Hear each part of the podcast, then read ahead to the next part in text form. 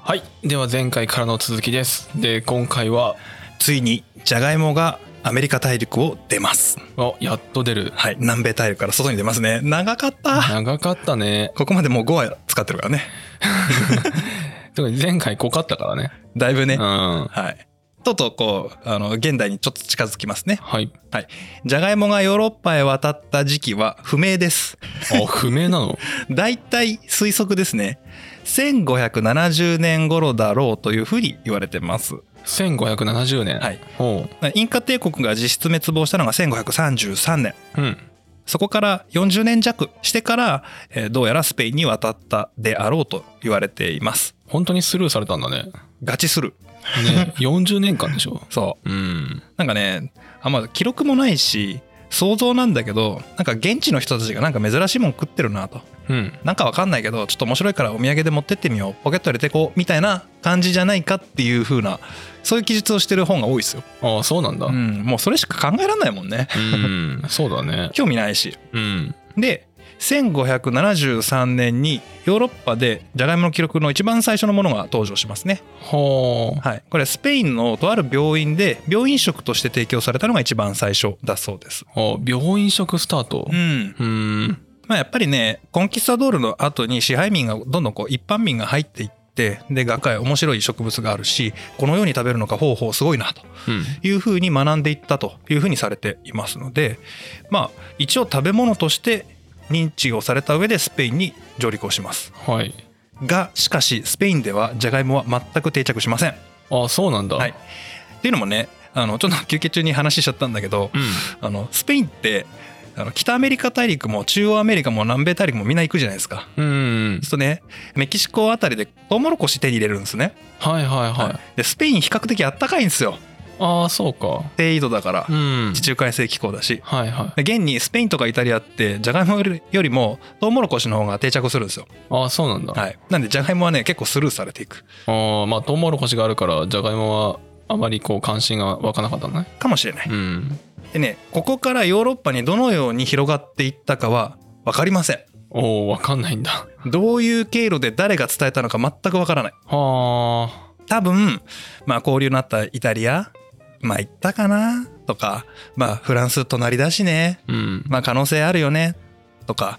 あとカルロス1世はカール5世として、えー神聖ローマ帝国の皇帝になりますんでうん今のドイツああドイツ、うんまあ、神聖ローマ帝国って後のドイツの領域のあたりですからねはいはいはいはいベルギーとかねはいなんでまあそっち行ったのかなとかうんあとこの時代だとイギリスのエリザベス1世とかヘンリー8世の時代なので、うん、そっちの方にも行ったかもね、うんハプスブルク家と、えーイギリスのテューダ朝は初めの頃は交流があったみたいなので、まあ、可能性としてはあるよねくらいの感じですうんで文献としてはっきり分かってるのは今のドイツですね、えー神聖ローマ帝国領内のえー植物園はあ植物園、うん、フランクフルトなどの植物園でえー栽培されたという記録が1588年に見られるそうです。ああちゃんとね植物園に植えたんだねそうなんですよ。うんだから結局ね、あの食べ物というよりは面白い植物がある研究対象として、ああはいはい、はい、扱われたようです。で、ここからあんまり食べられてないんですよ。 ああ食べられてないはい実際ヨーロッパでえーまともにジャガイモが普及しま始まるの。まあ一般で食べられるようになるのは1650年頃。 1650年はい。もう100年近いじゃんそう。ほったらかしい。へえまあ、全くほったらかしじゃないんだけど、うんあんまりね、見向きされてないんですね。まあ文献とか記録には全くないとうんとね、要は我々が食べるような食料として認識をしていない。うーんこんなメジャーーなものじゃない。はいはなんか変なものあるなみたいな感じ。いうんこれなんでかっていうとね、もうそもそもヨーロッパのあのエリアにもともと芋っていう存在がないんですよ。ああないのか概念がないの。うんうん地下に実がなるものって言ったら大根とか株はあるんですけど、うんこれなんじゃこれって感じ。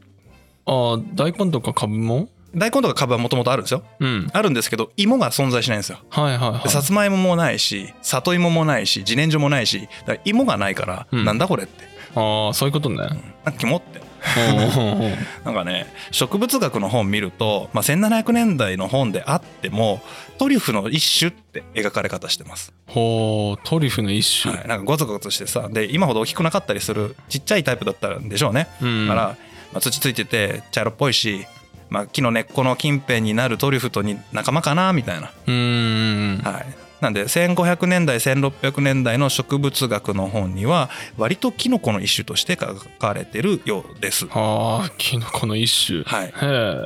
へあ一応ね頑張って食べようとした人もいるはいるんですけどもうそもそもねもうカトリック的にありえない植物なんですって。えカトリック的にありえないはい、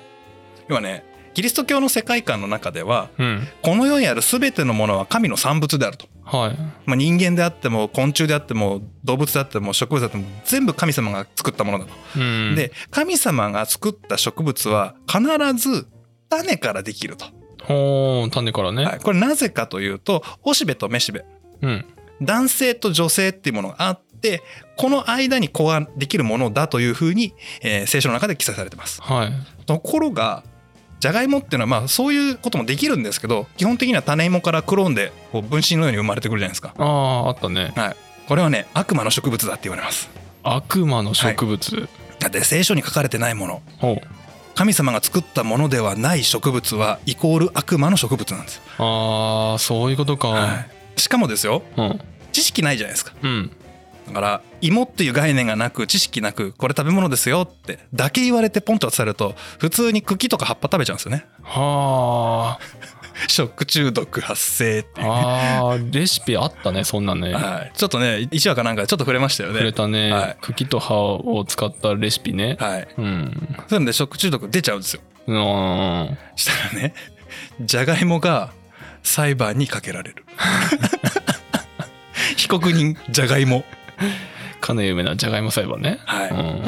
これ結構有名な話ですかねあれね罪状はですね性的に不純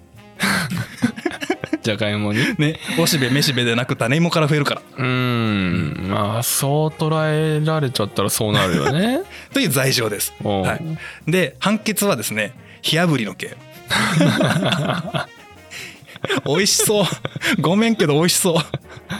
美味しいポテトの出来上がりだねそうなんですよ、うんでももちろんこれにはね食中毒で毒性のものがあるからっていうのも背景にはもちろんあるああーはいはいはいでもともとほら、えーヨーロッパなんかだとおナス科の植物他にもありますよねうん、でその中で例えば「ハリー・ポッター」の映画なんかに出てくるマンドレイクおおマンドレイク、とかヘラドンダおう映画に出てきますよねうんあの魔女がなんか薬の調合に使う毒物としてうんうんあの植物もどうやらナスカっぽいんですね、あそうなんだ、はいまあ、あれと同じような扱いをされたような気配があるとああそういう記述もありましたねへえあそっち側はい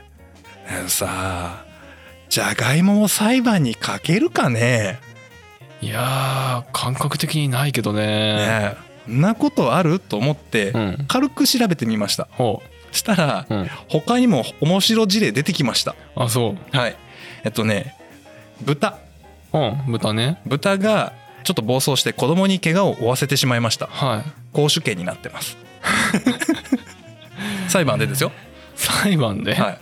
え裁判でい、裁判でちゃんと裁判官がいてうんで神父さんもちゃんと横にいてみたいな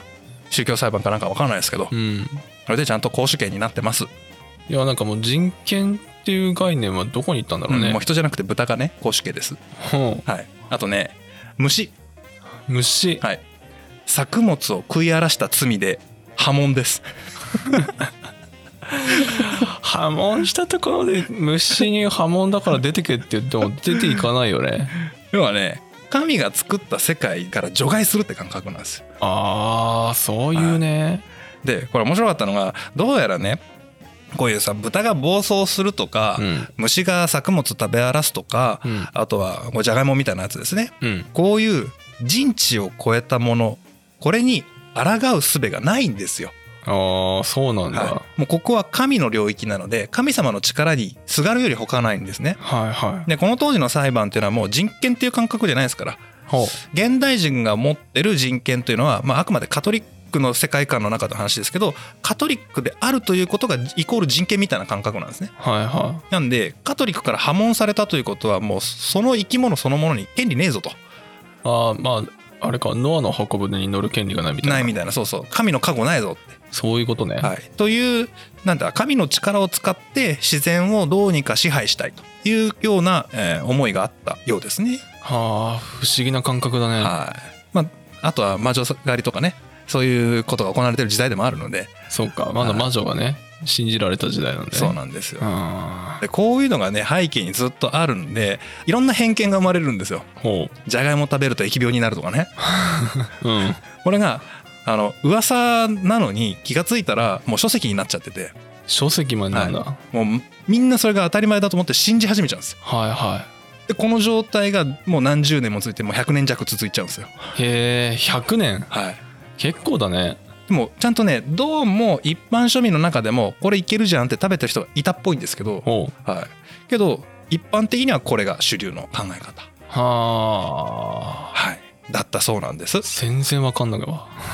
全く理解できないよね全然理解できないちょっとね頭のスイッチをこの時代に飛ばすのが大変かもしれないちょっと感覚にないんだよねね多分じゃがいもをお火炙りにしたら美味しいじゃん ちょっとバター持ってきてって感じだよねうんねなんか面白裁判だけど今今でこそ面白裁判だけど当時の人は真面目だもんね超真面目にやってうる、ん何にもふざけてないですいやーすごいなはいそういう感じなんですってはでせっかくなんであのドイツ行きますドイツ、いドイツね、はい、当時神聖ローマ帝国の話ですねおう神聖ローマ帝国まあだってじゃがいもといえばジャーマンポテトでしょって、うんうんうんもうねヨーロッパの中でじゃがいもといえばやっぱドイツじゃんみたいな感覚でまずドイツあたりから行きましょうかねはいえー神聖ローマ帝国領内今のドイツあたりでジャガイモが一般的に普及したのは1650年頃だというふうに言われていますはいはいこれはね戦争のせ戦争のせい、い、はい、これね1618年から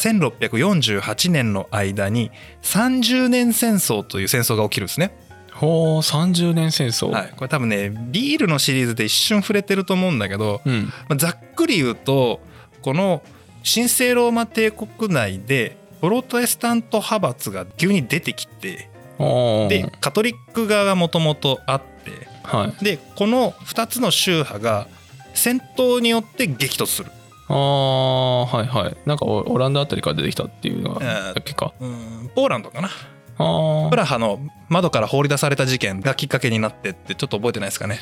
あーななんとな くまあ、それを引き金にしてですね、えー戦争が始まるんですけど、うんこの当時の神聖ローマ皇帝であるフェルディナンド2世はいはいは フェいルディナンド2世っていうのはカール5世の弟、あーあカール5世の弟、はい、でカール5世っていうのはあれですよボルムス帝国会議でルター呼び出した人ですよはいはいはいあの時代です、ああルターが最後ビール飲んだやつねああそうそうアインベックのビール飲んで一杯引っ掛けてから会議に頑張って出たみたいな、うんビールの会ね、はい、であの辺りからもうプロテスタントがどこぼこボコボコ出てくるわけですよはい、はいであんまりもう言ってくるから抑えてもうみんなカトリックになれよって言うんだけどあっちこっちからねちょっかい出されるんですローマ帝国って、ああそうなんだ、はい、一番でかいのはねあのオスマンおおオスマンがちょっかい出してくるの。オスマントルコということではい。オスマン帝国がちょっかい出してくるとこの神聖ローマ帝国って両方国家なので、うーんまあちょっと語弊あるけど日本でいう爆破体制みたいなね感じなので単独で戦えないのああそうなんだでみんな手伝ってってなるわけだうんうんからちょっとさっきの話ちょっとなしにしとくわほうあのプロテスタントとかもうそそういうのもうまあ自由にやっといてちうょんっと手伝ってうんで落ち着いたらもう一回あの会議だけどもう一回話しよっかみたいなことを何回かやったりするわけへえでそうこうしてるうちに最終決着としては両方ごとにうん国っていうか両方だよね選定校のエリアとか、ほううん、このエリアとかいろんなのがあってそのエリアごとにじゃあこのエリアはうちはカトリックだわとかうんうんごめんけどプロテスタント他の国出てってくれやみたいな風にこう分かれてくんですねああそこはなんか平和的に分け分けてくんだそうですそうですしたら次の代のフェルディナンド2世ってめちゃくちゃ熱心なカトリック教徒なんですよほうほうでもうこの国は全部カトリックで統一するってああゴリゴリだねゴリゴリに来るんですね。でこのねフェルディナンド2世ってそもそもオーストリア・ハプスブルク帝国の大公でもあるんです。でああそうなんだはい神聖ローマ皇帝を継ぎました。はでボヘミア国王でもあります。あはだからかなりの領土のトップがこれゴリゴリでやり始めたらこのエリアの中でみんなわしゃわしゃわしゃわしゃってなるわけですよまあめちゃくちゃ権力ある人だもんねそうなんですようんしたらさまずスペインのフェリペ2世フェリペ2世はカール5世の息子ですから、ほね、フェリディナンド2世はおじさんですからね、ううんでフェリペ2世自身もカトリックなんで、ああそうなんだ、はい、スペインはゴリゴリのカトリック教国ですからねということで、えー神聖ローマ帝国の味方をして参戦しますああはいはいで、えーデンマークとかスウェーデンはプロテスタントなのでプロテスタント側の応援をするために参戦しますうんでフランスはカトリック教国なんですようんゴリゴリのうんなんですけどプロテスタント側で参戦しますへえなぜならばうん反ハプスブルクああそうなんだ、はいもう主義とかじゃねえ実利を取ってもうハプスブルク倒したいから競技は違うけどとりあえずプロテスタント応援しようぜって言って入ってくるんですよよっぽど だねそんなにハプスルブルク家を滅ぼしたかったのかねなんとかしたかったんじゃないうーんでこの戦場になったのが神聖ローマ帝国の領土内全域、全域ははい、ここでみんな人が入り乱れて戦争するわけですよあだって南はフランスとかとこう接していてで両方の同士がぶつかり合ってうんそこにデンマークだスウェーデンがグワーって入ってくるわけですよはいはで結果的にですねあの神聖ローマ帝国の権威は失墜しますだからこう支配力がちょっと弱まって、えー両方国家の独立性がちょっと高まってくるんですねいああそうなんだ、はい、でこの領内からオランダとスイスが国として独立しちゃいますうーんもともとオランダっていうのはスペインのね統括管轄下に入ったんですけどこれも独立しちゃうんですねうんで、えー神聖ローマ帝国の北部がスウェーデン領になってスウェーデンが強国の一つにのし上がっていきますうんで、えー南部のアルザス地方がフランス領になって当時のヨーロッパ世界の中でフランスが最強国にのし上がっていきますああそうなんだ、はい、だから神聖ローマ帝国の内紛をきっかけに神聖ローマ帝国自体がボコボコになるっていう、うーんはい、だからねどうなったか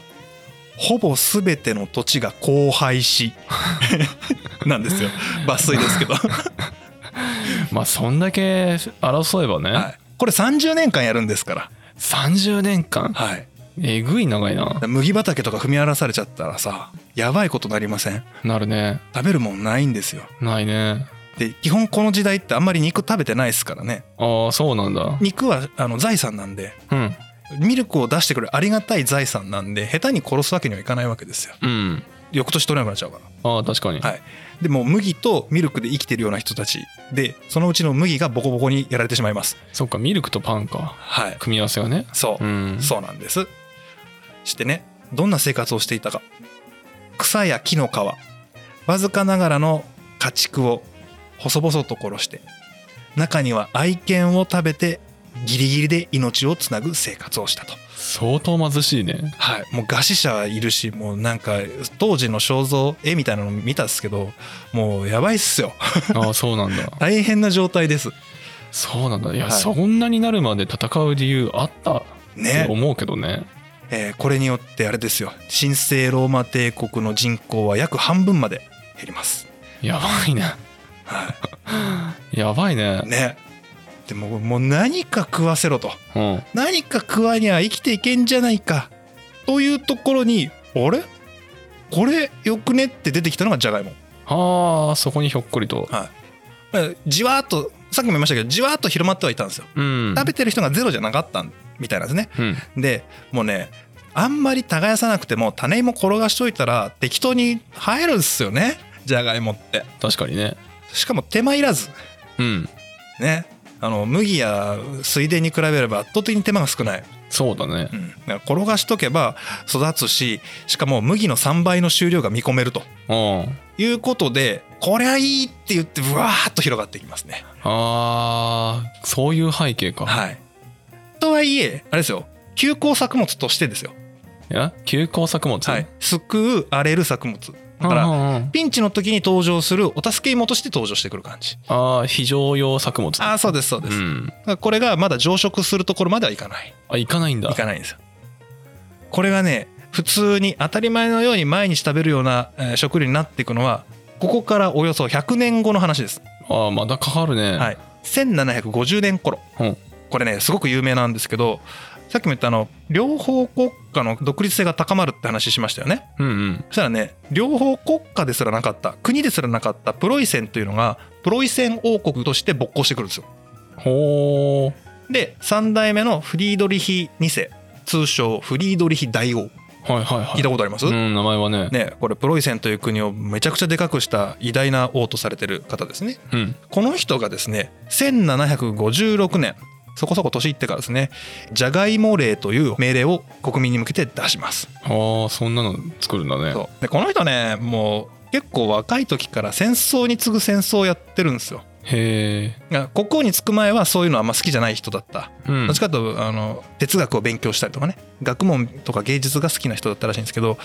腹くくったんでしょうねおう自分が王様になったら「よっしゃ強国にせなあかん」って言って義務感に駆られてなかなか分かんないですけど頑張るんですようんで周りがねオーストリアハプスブルク帝国はいマリア・テレジアですようんでフランスいますよねルイ15世の時代かなうんで、えーエカチェリーナの前のピョートルかロシアが勃興してくるロシア帝国の時代ですうんでフランスオーストリアロシアにこの三方を囲まれた状態で勃興してくるんですよああすごいねでこれをあっちこっちで撃破しながらだんだんでかくなっていったのがこのプロイセンフルイドリヒ大王ああだから彼にとって食料っていうのはめちゃくちゃ大事なんです、まあそうだねはい、で食料が、えっと100%以上の自給率になってくれれば常備軍を持つことができるわけですね、おお常備軍はい、要は反農反部日本でもありましたけど農民やりながら兵士やるとなると農業をやってる間戦えないうん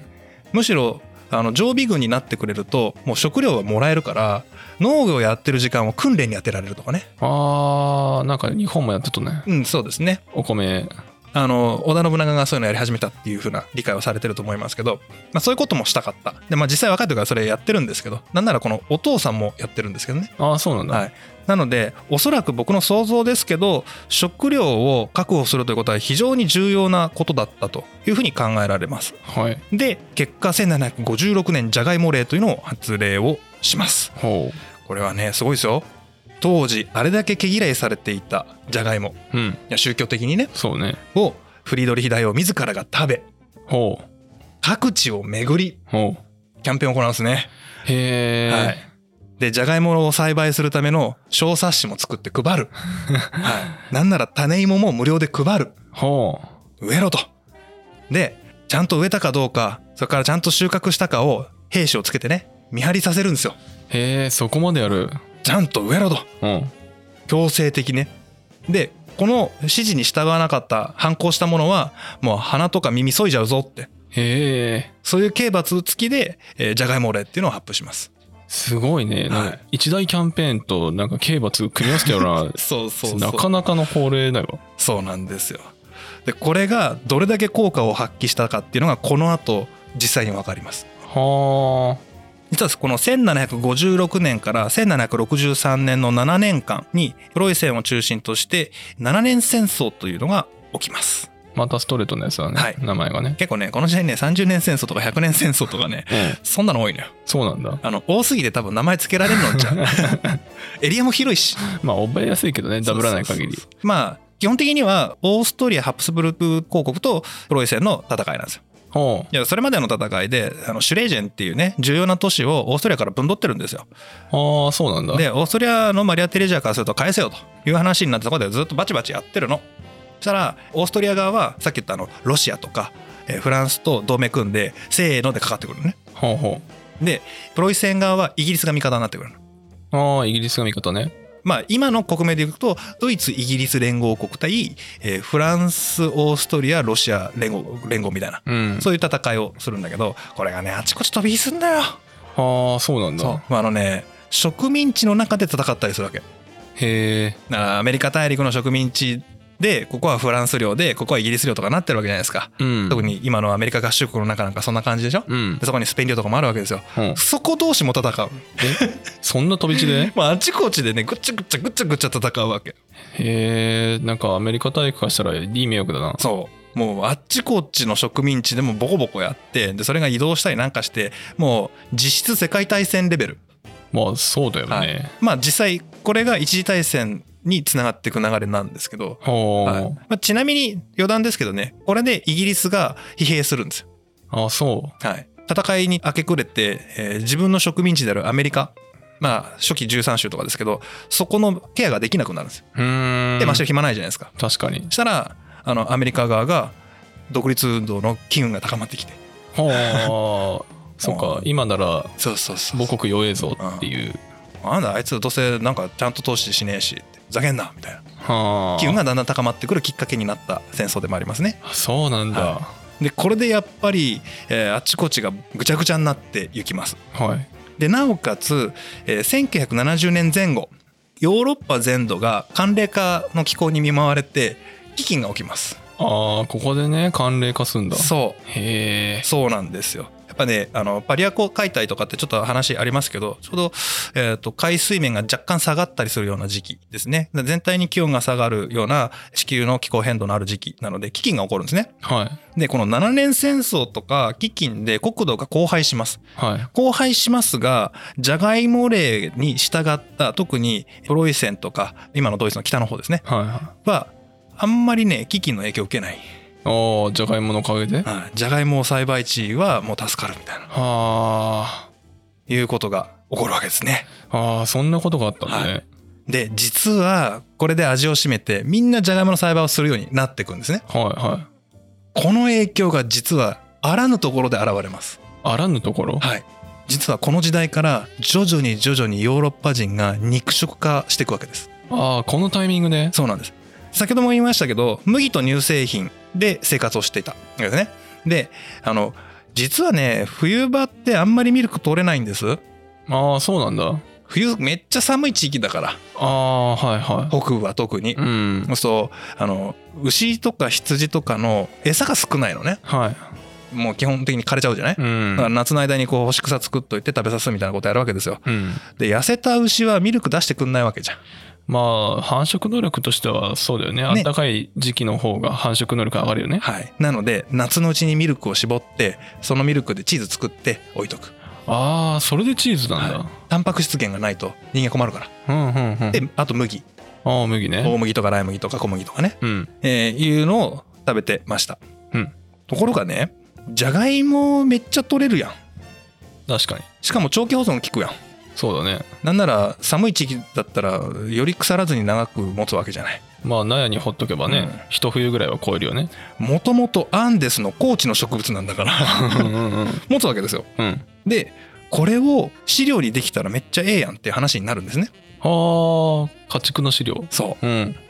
でも牛は食べられませんそうだね羊も食べられませんうん豚なら食べられるんですあ豚って食べれるんだ豚はじゃがいも食べるんですへえ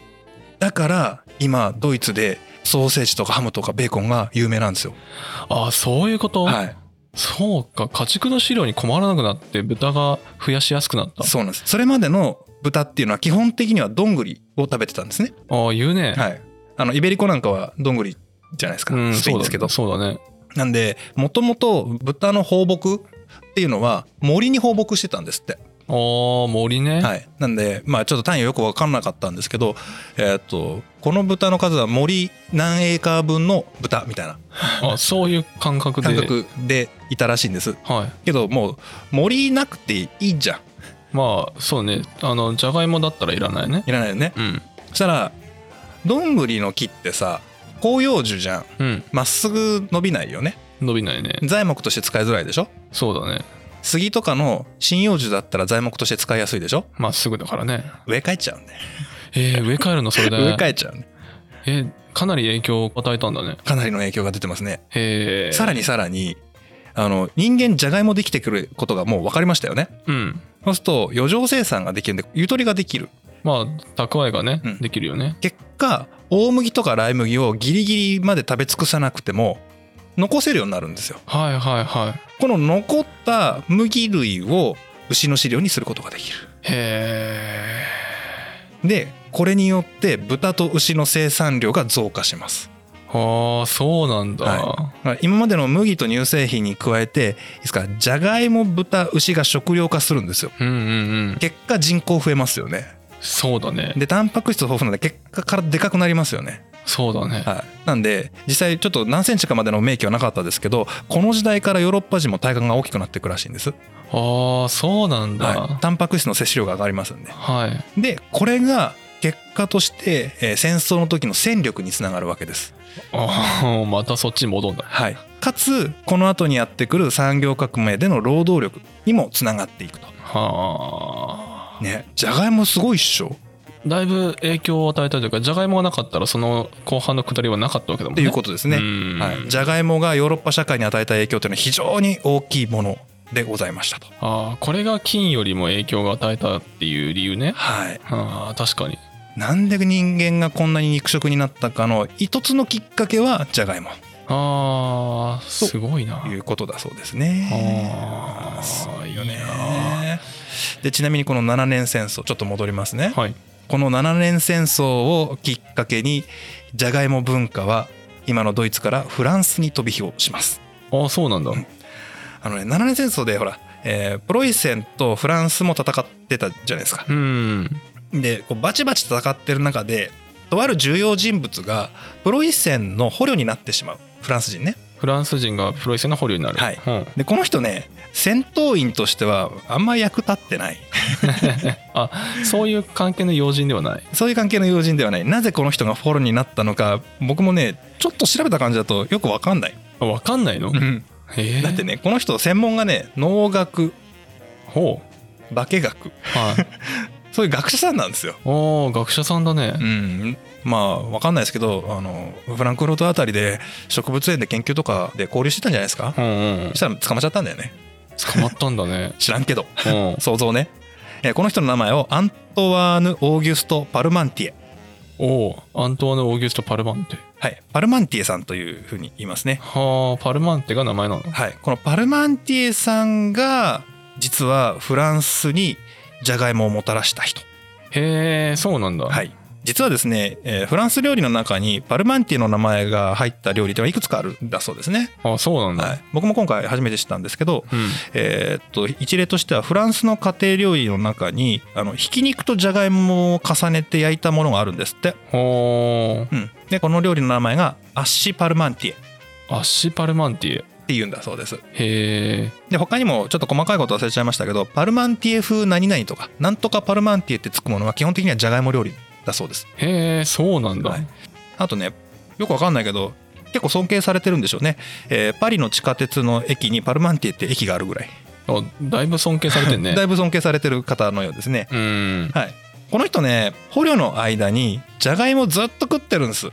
あ、プロイセンがね。はいフランスでは全然メジャーじゃないじゃがいもを捕虜になったがために強制的に毎日食べさせられるわけですようん、まあ主要な食料だもんね。はい、でじゃがいもしか食べてないのに自分は病気にもならないとうん、元気だとうん、これは何だと意外にうまいぞと、ほううんなんか栗のようななんかホクホクした感じでうまみもあっていいぞということを知りますで彼がこの捕虜になっていた時代っていうのは7年戦争の期間なんで、まあ、気候変動が激しくて飢饉が頻発してる時期でもあるんですねああ、そうだね。ちなみに18世紀1700年代この100年間の間にフランスで起こった飢饉の回数うん、 16回十六回。はいえ、十六回って、え、 10年に1回よりもずっと多いですよ多いよね。 10年に 1. 点何回のレベルで飢饉が起きてるんですよ下手したら十年に二回とかありえるもんね。そうそうそんな感じのでもう飢饉が頻発してるんですねえげつないね。はいだけどルイ15世とかその奥さんのポンパドール夫人とかはもう贅沢三昧してるわけですよへえ、で戦争してお金使っちゃうし、やばいやつじゃん。うん、まあそういう背景があるからこの後にフランス革命につながっていくんですけどほうこういう状況だからこそこの農学の専門家であるパルマンティエはどうにかしたもんかなっていう悩みを悩みというかこう正義の心というかね、えー社会貢献的な気持ちがあったようなんです。まあ学者さんとしてはどうにかしたいよね。そうなんですね。で、えー1763年に、えー7年戦争が終わってそこから9年後かなパリにもう戻ってきた後ですねあのちゃんとね戦争終わると解放されますからああ、そうなんだ。まっすぐパリに帰ってこれてます。へえ、で帰ってきてこのパルマンティエさんねじゃがいもの研究してるっぽいんですよああ、そう。栄養学的にじゃがいもはどうなんだっていうのを一生懸命研究してるあああがっつりプロイセンで経験しちゃったからはねい、これいいぞってなってうんでそしたらねそうこうしてるうちにもうフランス政府もこそぼちぼちやべえぞってことになってでフランスのフランスアカデミーですねああフランスアカデミーとかあんだねはいあこれはね一瞬うんと冷やすの歴史の中でちょろっと出てきてますかね、ええ記憶にないぞ、はいえーイギリス英国王立協会かなうんうんとおイタリアとフランスとっていうのがこう名だたる人が出てくるんですけどその後の時代でですねフランスアカデミーが、まあ、これは当然フランス政府の声なんですが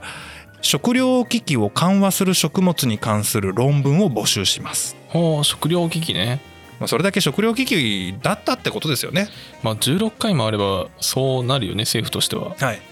もう政府もお金使ってね懸賞金付きの、うん募集をかけるわけですようんでパルマンティはこれに応募して、えー見事採用されます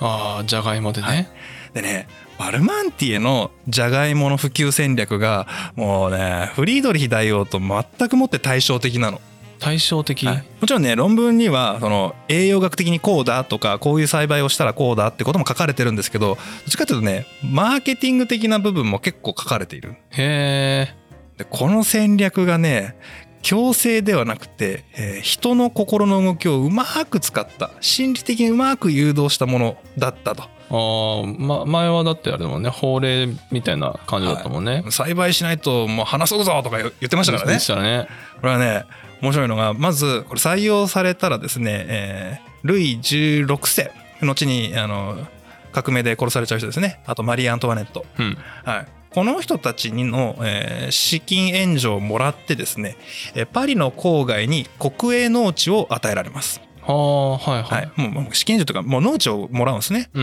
えー250エーカ250エーカー、はいおー広いねーだいぶ広いですよね、うんでここをねどういうことわけかこの畑全域を厳重に柵で囲へ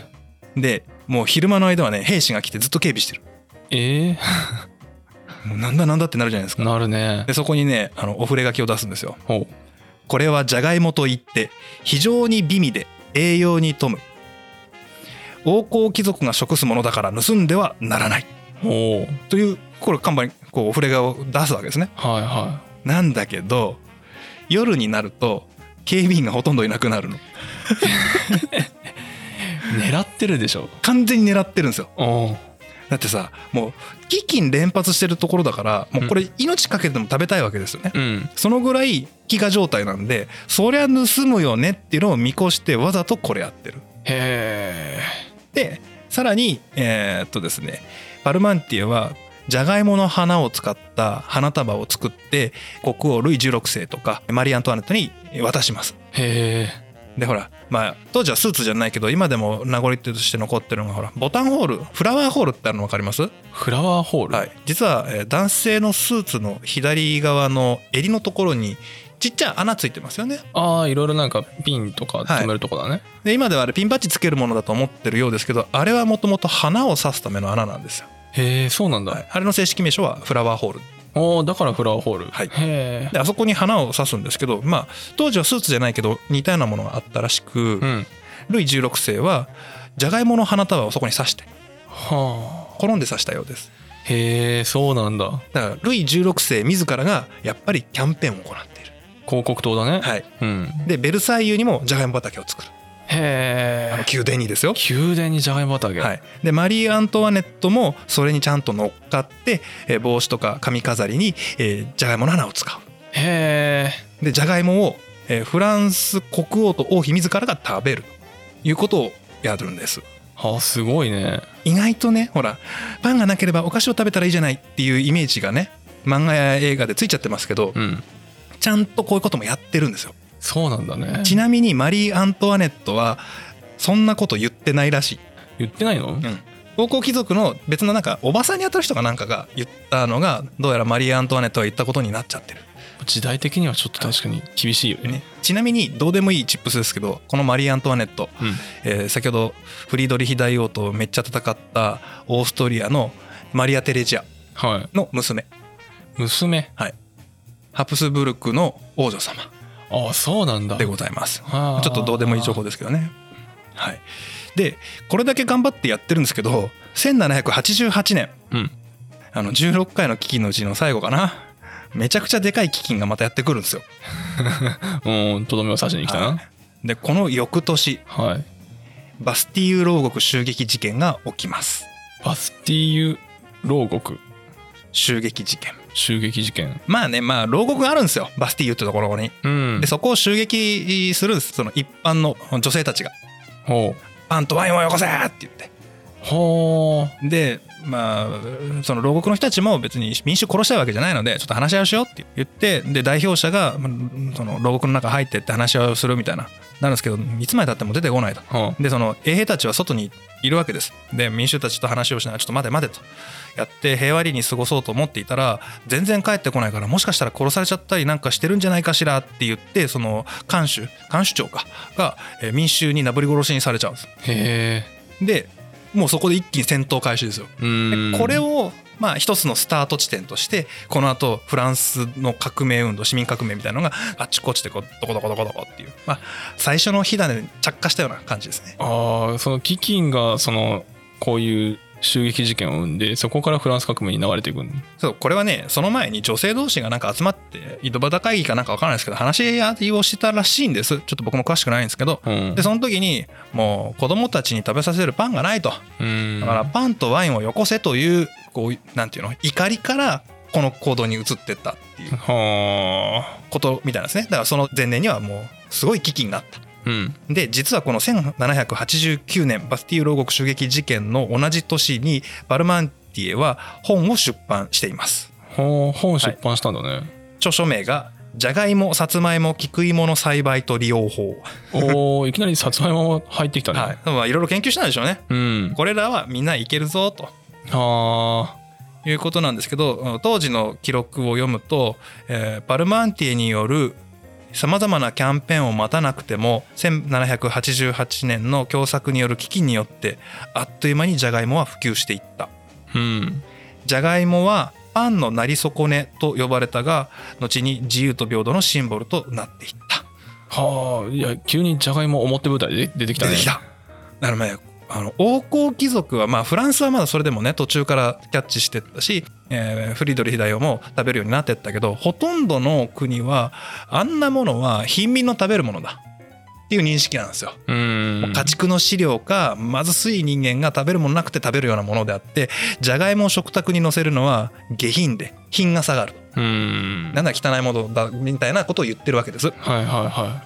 で一方庶民としてはじゃがいもって大事な命をつなぐ食べ物じゃないですかいそうだねだから、まあ、表舞台といってもね旗になるほどではないですけどじゃがいもというものが一つの象徴としてね庶民にとっての自由を獲得するものの一つにうんなんか代表格のようになっていきますはあすごいねじゃがいもね急に表出てきたでしょ急にね表にこう、はいそれのは一般市民とかの間だろうけど歴史の表舞台に出てきた感じがするえっねとはいあーすごいなそしてこの後まあフランス革命の長い話は全部カットしま すけど僕も詳しく調べてないし、うん長いんで長そうだはい、ねそれだけで5話とかいっちゃうわやめ カット、はい、この後ナポレオン・ボナパルトが出てきますねナポレオン・ボナパルトはいあの皇帝ナポレオンですよ、ああそうなんだ、はい、もうフランス革命で一回民主化するんだけどまたあの皇帝制に戻ってっちゃうねはあナポレオン制でねでこのナポレオンは、えーフランスからヨーロッパ全土にこう攻撃を仕掛けていってロシアで敗戦するまで勝ちに勝ちに勝って勝ちまくってヨーロッパ全土を支配していくような制圧していくようなことをするんですよねはでこのナポレオンがですねこのパルマンティエのジャガイモ政策ええやんこれいいじゃん、あもう完全に軍事利用だうねん、完全なる軍事利用ですうんこれはいいということで、えー資金的にも物的にも支援をしますほう結果ですねフランスのジャガイモの生産量は15倍に跳ね上がりますまあそこまでがっつり軍事利用すれば広がるよねはいそうなんですうんで今回はあまり詳しく話さないですけど実はこのナポレオンの遠征によってもしくはこの7年戦争によってヨーロッパ世界の中の食文化が少しずつ混ざっていくことになっていきます。ははいこの辺りから今回全く喋るつもりないのでさらっとしかいませんが、えーフランス料理のコース仕立てが海外からの輸入によってフランスに入ってくるあはあ輸入なんだはい、あの発想はフランス独自で発生したものではないというふうに言われてます。まあ争いばっかしてるもんねこうやって見てるとうん、なんかね、うん、他の国でそういう文化があってうんでそこに行ってそれを見たその料理をやってる人たちがこれいいじゃんって言ってフランスに持ち帰って今のコース料理になっていくああそうなんだねそうですで、まあ、ちょうどね時代的にこの1700年代から1800年代の200年間で、えーヨーロッパの食文化っていうのは大きく転換期を迎えることになりますはあ今回はじゃがいもの目線でその瞬間をお伝えしたと、思っておりますへえまあ歴史の教科書より入ってきたなうん、だいぶ長尺だけどさうん大事なとこでしょ 大事なとこだね今回歴史って聞いてたから、はちょっとね正直眠くなるかと思ったけど全然だったね今何分喋ったか分かんないけどタクが寝ずに目キラキラして聞いてるもんね めっちゃ面白かった俺がこんなに歴史に前のめりになることって少ないからねね何分喋ったこれ、えもう多分よ45分あ今日ですか喋ってるよ、はい、じゃあこれ編集して皆さんは何分で聞かれるか分かんないですけどまあ20分2本とかなるいやかな2本かい まあ可能性はありますねまあでも1本で聞きたいねこれね、ううんん1本できますかね2本分割だと俺がサボれるんだけ どなそういうことしないそういうことしないで すちょっとね、あのお盆時期入ってきてあのうちも今バタバタですからね、はい、もうねほんとどうでもいい話ですけど、うんここまでで僕はあの台本に書き換えてるんでだいぶ省略してますけどうんこれを書く前の原稿ありますよね、うんえーもう3万文字超えです3万文字はいで次のところまでを原稿を起こしててまだ原稿自体書き終わってないんですけど 次のシリーズまでで、えー3万8,000文字ちょっと3万8000あのこんなに書きたいわけじゃないのもっと上手にまとめられる人はもっとやるのよ綺麗にうん下手なの でこうなっちゃううまく喋ろうと思うとね、ねねうん、うんえーそしてじゃがいもがね 奥行きがすごい、すごいね今聞いただけでもうん、いや面白い、いや面白かったいはい、や結構歴史を交えたこの食べ物シリーズの中ではかなりトップクラスだったよあ本当にこの話あよかったよかったお寿司日本酒超えましたか超えたかもしれないうわーそれはそれでショック だな嬉しいのかなよくわかんないけど上手になったなあまあまあ過去を超えたという意味で過去を超えてるんですよ進化していかないとそうですね、 ねまあ本当はこの後もロシアとかね、うんスウェーデンノルウェーとかあっちの方も変わっていくしじゃがいもっていうのはいろんな地域に波及をしていくんですけどもう一箇所だけヨーロッパをやってその後日本に行きます、おはい、ーなので次回はですねイギリスアイルランドアメリカイギリスはいでアイルランドでアメリカはいはあそっち行きますあまたそっち行くんだ、はい本当はねロシアのピョートル大帝とかねエカチェリーナのあたり面白いんだけど沼なんでそうなんだまた多分ね、僕のことなんで、そっちやると、ロシア帝国の成立勃興とか言い出しそうだからやめ とく。いずれどっかで、あの、ロシアの食文化っていうのは切り出そうかと思ってるので、うんその時に、えー待っててもらえれば。うんまあこのままね全部本当にフルスペックでやろうと思ったら20話とかいっちゃうもんね、そうですね。ちょっとそれは長いかないさか。この話も若干に今の香りがしとるから、はい。じゃがいもラジオじゃないから。本当にねはい。はいじゃあ今回はこの辺で終わりたいと思いますありがとうございましたはい、ありがとうございました。